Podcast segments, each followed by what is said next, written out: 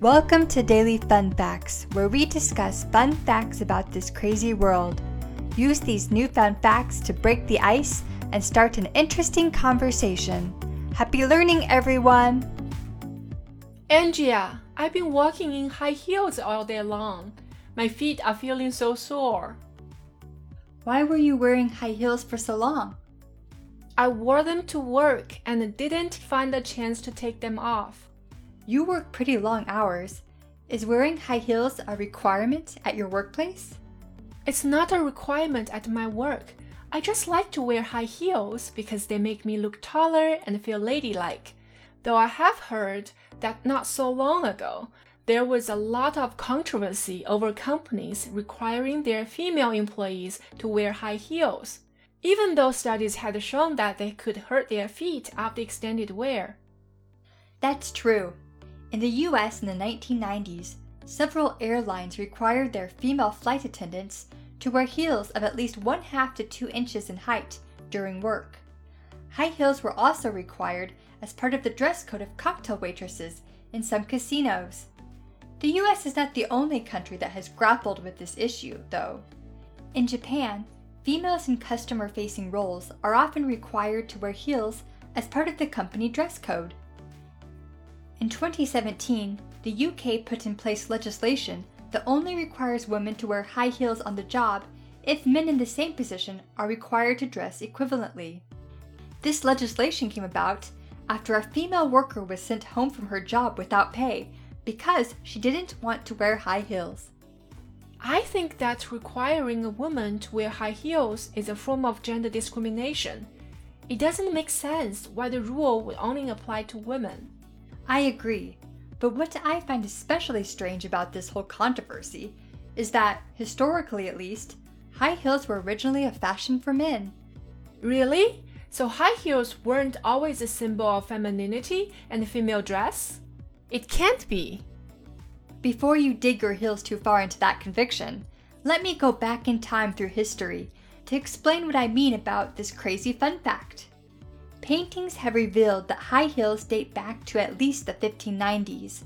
The warriors of ancient Persia are known to be the first to wear shoes with one inch heels. When they rode horseback, it made it easier for them to keep their feet in the horse stirrups while using their weapons in battle. In fact, what we refer to today as the cowboy boot comes directly from this early shoe. 原来，如今商店琳琅满目的女性高跟鞋最早的历史记载可以追溯到16世纪末期。当时的高跟鞋是为战场上波斯男性设计的，他们为了在作战时能更稳地踩紧马镫、坐稳马鞍、挥舞武器杀敌，而成为了第一批穿上高跟鞋的人。so the first high heels were made for purposes of war. How then did they become a fashion statement? Persian migrants introduced them to Europe. By the 17th century, they were worn by male European royalty and aristocrats to show off power, wealth, and military prowess. For men at the time, fashion was all about showing off sculpted calves and thighs, and high heels helped to make men look taller and do just that. Louis XIV the French Sun King, famously known to wear high heeled shoes with red heels, believed that the higher the heel on a shoe, the better. He wore heels of up to 5 inches in height. In 1670, he even made it illegal for anyone other than nobility to wear them. 波斯移民随后把高跟鞋带到了欧洲。到17世纪，欧洲皇室贵族男士们都穿上了高跟鞋。他们认为高跟鞋可以让他们看起来更加高大，还可以让他们的腿看上去更加的健美。法国太阳王路易十四以穿红色高跟鞋而闻名， 他认为鞋的鞋跟越高越好，可以充分显示自信与权威。他甚至颁布法律禁止贵族之外的人穿高跟鞋，因为他认为高跟鞋是尊贵身份的象征。How come only royal and aristocratic men wore high heels and women of the same social standing did not? At that time, high heels were seen as a sign of masculinity and demonstrated a man's ability to crush his enemies. It was not befitting of a woman. There was also a practical reason that women did not wear high heels.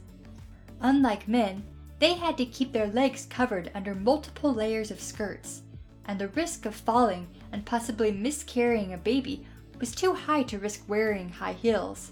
Therefore, women only wore low heels or platform shoes. 在当时的欧洲，高跟鞋被认为是体现男子气概以及战胜敌人能力的标志，并不适合女性。 贵族孕妇们也担心穿高跟鞋容易使她们被厚厚的裙摆绊倒，而导致流产。So when did the situation flip? When did high heels become a fashion statement only for women? The design of women's shoes changed in the 18th century, becoming higher, more decorative, and more narrow. Innovations in shoe design and changes in women's fashion made it more safe for women to wear high heeled shoes. In the 1730s, wearing high heels was no longer trendy for men, as their fashion became more practical and high heels came to be seen as a less practical shoe choice. Also, the shoe's growing popularity among women made the shoes seem more feminine. By the time of the French Revolution, high heels were only worn by women. 到了十八世纪，随着女鞋设计的创新以及女性时尚潮流的变化， 越来越多的女性开始穿起了让她们看上去更高、更具装饰性、也更加安全的高跟鞋。到法国大革命时期，高跟鞋已经演变成了女性们的专利。Wow, that is a very strange historical twist. First, high heels were a symbol of masculinity, and now they are a symbol of femininity. For a long time, women were not allowed to wear high heels because they were seen as belonging to the dress code of men.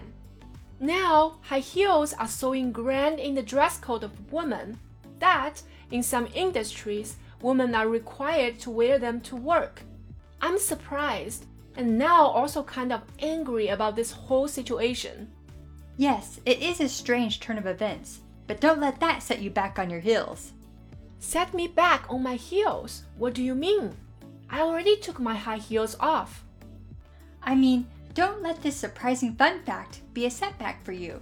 Instead, use this newfound information to make a positive impact. So, everyone, there's your fun fact of the day. Let's go over some of the vocabulary and phrases from this dialogue.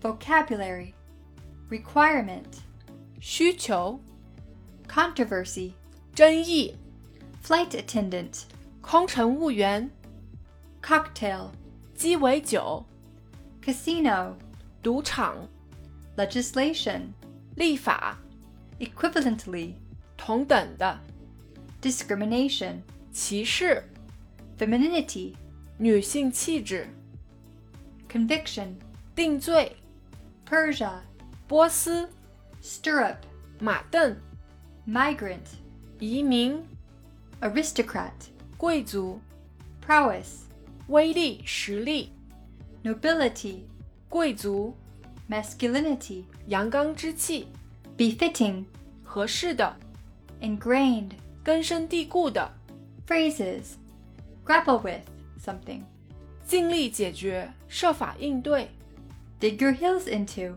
有旨不顾他人劝说、坚持己见、一意孤行、 Turn of events 形势的变化， Set someone back on someone's heels 使人处于惊奇、不安或迷惑的状态，而影响他的表现。All right, join us next time for another fun fact to help break the ice. 好了，这就是我们今天的有趣常识分享。如果喜欢我们，请别忘了点击订阅。拜拜，咱们下期再见。